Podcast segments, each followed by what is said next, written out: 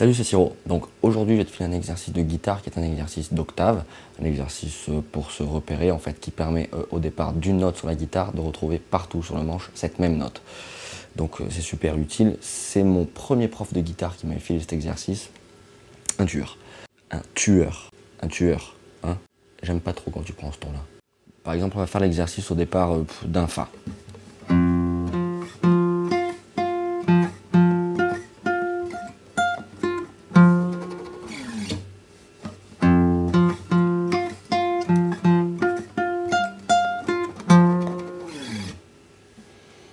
Mi, pourquoi pas.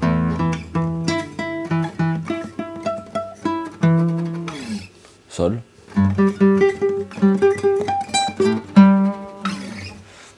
Je, vais les écrire, je vais écrire l'exo et euh, je le mettrai à la fin de la vidéo.